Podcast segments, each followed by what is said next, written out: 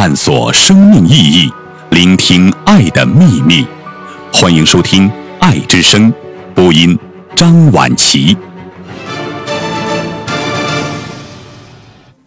内在宁静了，外在的一切便发生了改变。梁冬。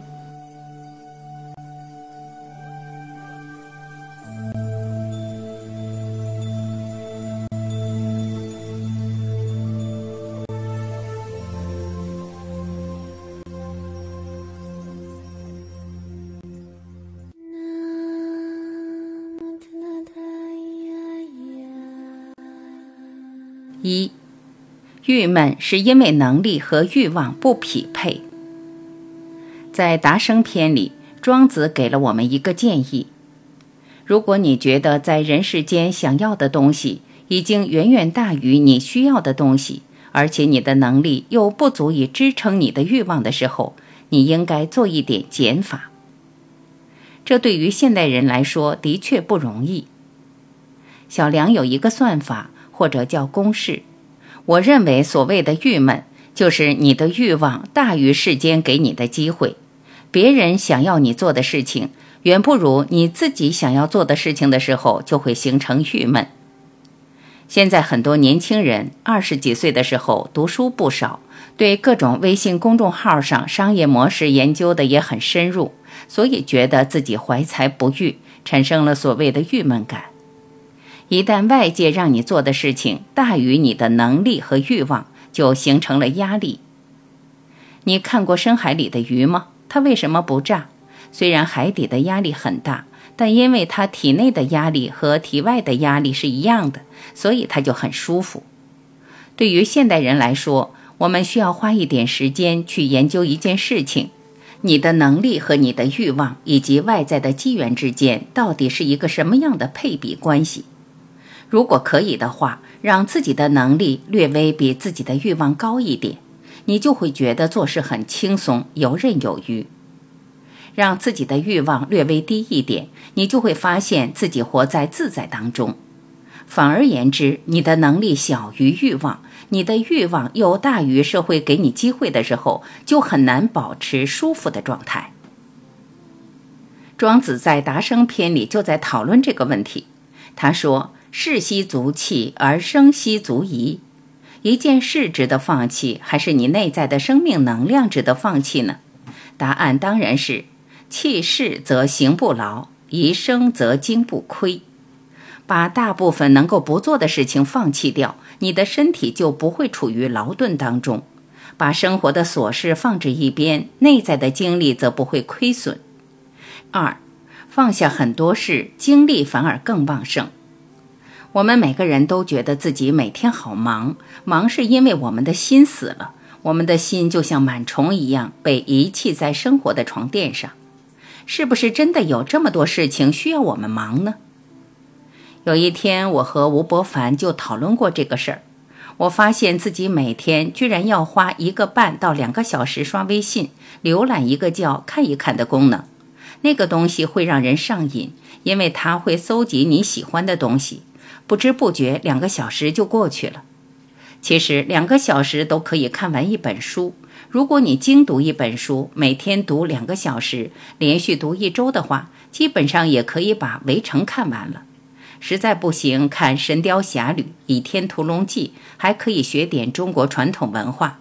《天龙八部》还可以帮助你了解厥阴经、太阳经、少阴、少阳等各条经络的关系。很多人的中国传统文化和中医知识都是在看金庸著作的时候学会的，而我们在做什么？我们在刷微信，重复看着自己感兴趣的话题。自从我点过一次汽车的新闻之后，他天天给我推送各种 SUV 信息，我现在基本对国产的各种 SUV 了如指掌，才知道原来中国已经出现了那么多性价比还不错的 SUV。然后一看又觉得没劲了，因为看得多了就会产生一种厌倦感，但是第二天又会继续看，这种厌倦之后的继续很是让人烦恼。那是一种扔又扔不掉，拿又拿不起，心里不渴望，行为上放不下的糟糕的矛盾状态。庄子说：“弃势则行不劳，一生则精不亏。”就是在告诉我们，这些事儿没那么重要，把它们放下扔了也没啥关系，你的精力反而更加充盈。然后他说：“夫行权精富，与天为一。当慢慢把这些东西都扔下之后，自己身体内的利比多、荷尔蒙生长素就会增加。”当然，不仅仅是这些。用庄子和中国道家的术语，叫做“行全精复”。慢慢的，内在脏器会自我修复，然后你的能量就会充盈起来，甚至会觉得自己有了一种爱的能力。这其实是一种精满神旺的感觉，不是想逮谁就扑谁，而是发自内心的觉得山也好看，水也好看，小孩也可爱，同事也亲和的一种精神充盈的状态。做事情不急不徐，不慢不知。三，你放松了，世界就放松了。当一个人把大部分能不干的事情全部省下，全神贯注的让自己精满神旺的时候，他就会达到一种与天为一的状态。我采访过几位出家人，我问他们：“你们出家最大的收获是什么？”有一位出家人说：“我太幸运了。”我的老师居然让我干了一件事情，我说干什么？他说他的师傅告诉他们，你们不要一来修行出家就打坐，先给我去睡觉。你们以前太累，心里的事儿太多，把手机给我关了，不读书，不看报，不玩手机，定点就让你们来吃饭，其他时间就去睡觉，昏天黑地的先睡上一个月，睡到饱为止。甚至让他们进入一个全黑的房间，叫闭黑关。我以前看过一个哈佛大学的研究，由于电灯的发明，日常生活的压力，现在很多人的生物钟是紊乱的。但是这个地球上所有的生物都会受到来自于地球自转和围绕太阳公转所形成的生物节律的影响。对于那些生物钟紊乱的人，让他在黑暗之中连续待个七八天就好了。反正醒来饿了就去吃，想上厕所就去上，想睡觉就睡。你知道吗？一个现代人每年认识的人，可能比一个古代人一辈子认识的人还要多。好多古人一辈子就待在村子里，抬头不见低头见，就那么一百来号人，所以他没有记住那么多复杂关系的需求，要做的事儿也不复杂，每天都是很有规律的做事情。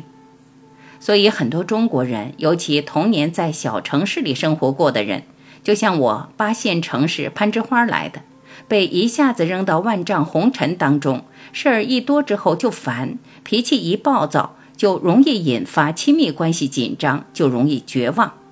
从暴躁到沮丧，到绝望，到努力打鸡血，到努力养生，到恶性循环，周而复始。我那位出家的朋友说，他太幸运了。他的师傅让他吃饱喝足，想运动就运动，想待着就待着，反正不让他接触人，不让他看手机，不让他看书。他说，一个月之后，那个清明啊，闻见肉都不想吃，因为很多猪、鸡吃了太多有添加剂的饲料以后，有点塑料的味道，他就不爱吃了。他就喜欢吃在山里跑的鸡下的鸡蛋。他刚刚出家的时候，居然还可以被允许吃点鸡蛋，吃山里种出来的蔬菜。他说：“你会觉得每一顿饭都很好吃，菜是甜的，西红柿咬在嘴里有一种浓浓的番茄味。晚上早早就困了，白天早早就醒了，想睡觉坐着就能睡着，起来干点什么吧也不累。”就是这样，不到一个月的时间，仅仅是因为不看书、不读新闻，所以没有对人民币贬值的焦虑，没有对台湾至今还没有被收回来而感到愤怒和焦虑，因为你根本不知道这些消息。欧洲怎么样了？李嘉诚怎么样了？与你半毛钱关系没有。这些事情居然就发生在短短的一个月之内，这真是印证了庄子所说的。夫形全精复，外在的形和内在的生性都重新补全了，精神和精力开始恢复了，你就有一种与天为一的自然感。这位朋友甚至告诉我说，原来人真的就是动物的一种。你安静下来，精力恢复了以后，躺在床上，早上被鸟叫醒，你能听到一只公鸟和一只母鸟在吵架，也不一定是吵架吧？你听得很清楚，这只是公鸟，那只是母鸟，而且有两只母鸟，一只公鸟。我说：“这是你心里内在的投射吧？”他说：“在鸟的世界里，公鸟和母鸟之间的关系好像简单的多。他甚至能听见阳光照在叶子上面，花朵慢慢绽放的声音。”我说：“你有没有那么夸张啊？”他说：“我想象的，但是夜晚在月下，你真的可以听见花开的声音。”我说：“我相信。”某年中秋，朗朗明月，我约徐文兵、徐爷吃茶。喝完酒出来，走到他的一束花前，他说：“哎，你看。”我说：“什么？”他回答：“花在开。”果然，花在我们面前，啪的瞬间打开，就像伸了个懒腰一样，你能听得见花打开的声音。秋天来的时候，听着叶子落在其他叶子上面“呼呼呼”的声音，你会随着天地之间气息的升腾和降落，感受到万事万物生命的成住坏空。到那时，你自然而然就理解了你和世界紧密相连的与天为一的感觉。这一切仅仅是你用了一个月的时间，不看微信，不看报纸，不打电话，甚至连书都不看。没有所谓的对生活的梦想，没有对过往对别人撒过谎之后的愧疚就能做到的，这叫弃世，放弃事情。弃世则行不劳，欲生则精不亏。夫行全精复，与天为一，为精为一，允直绝中。你放松了，世界就松了。